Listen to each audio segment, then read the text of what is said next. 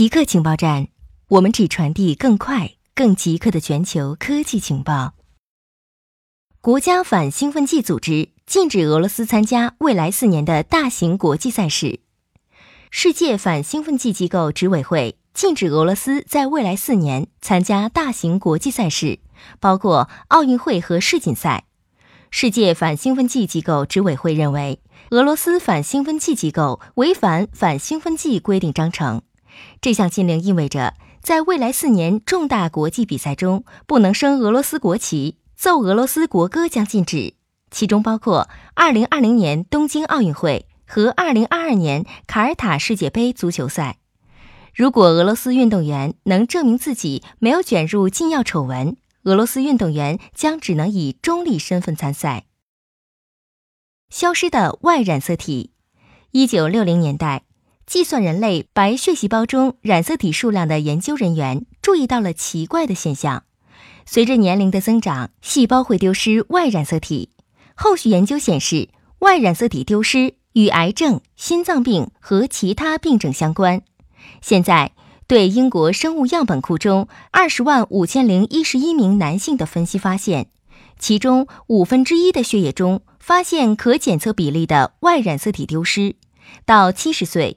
百分之四十三点六的男性出现相同问题，研究人员不知道原因，但认为这是男性体内出现问题的明显迹象，如各种突变的积累与癌症、心脏疾病等关联的突变。男性会丢失 Y 染色体，而女性的血细胞也可能会丢失一个 X 染色体。女性没有 Y 染色体，因此丢失 Y 染色体未必是不良健康后果导致的。而是根源于 DNA 复制错误，是人体 DNA 错误积累到一定程度的迹象。Y 染色体是最小的染色体，也可能是最可有可无的。植物面对压力会发声。科学家首次记录到植物在压力下发出的空气传声。以色列特拉维夫大学的伊扎克海特和同事发现。番茄和烟草植物在因茎秆被切断而面临缺水导致的压力时，会发出声音，而这种声音的频率是人类无法听到的。离植物十厘米远的麦克风能听到二十至一百千赫兹的超声波。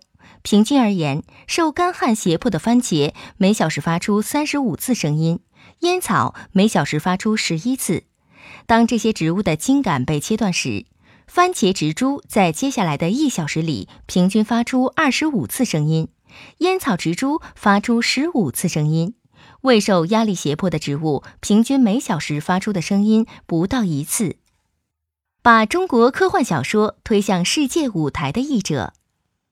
二零一二年秋，刘宇坤从中国教育图书进出口有限公司得到了一个工作邀请，该公司正在为《三体》寻找英语翻译。刘宇坤曾在美国当计算机程序员，改行为企业律师，后来又成了科幻小说作家，可以说是个合适的人选。他说一口流利的普通话，熟悉中国科幻小说的比喻和文化。他本人也是科幻领域的一颗新星。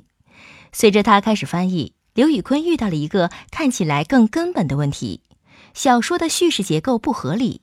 刘宇坤研究这部小说混乱的时间轴，找到了他心目中故事的自然开端。他建议把隐藏在故事中部的历史倒叙拉出来，变成小说的开头。这对译者来说是一个不寻常的举动。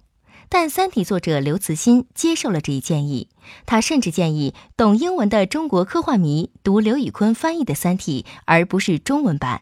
《三体》的英文版赢得了2015年度雨果奖。让刘慈欣成为首位获得雨果奖最佳长篇小说奖的亚洲作家。固定时间，固定地点，我们下次再见。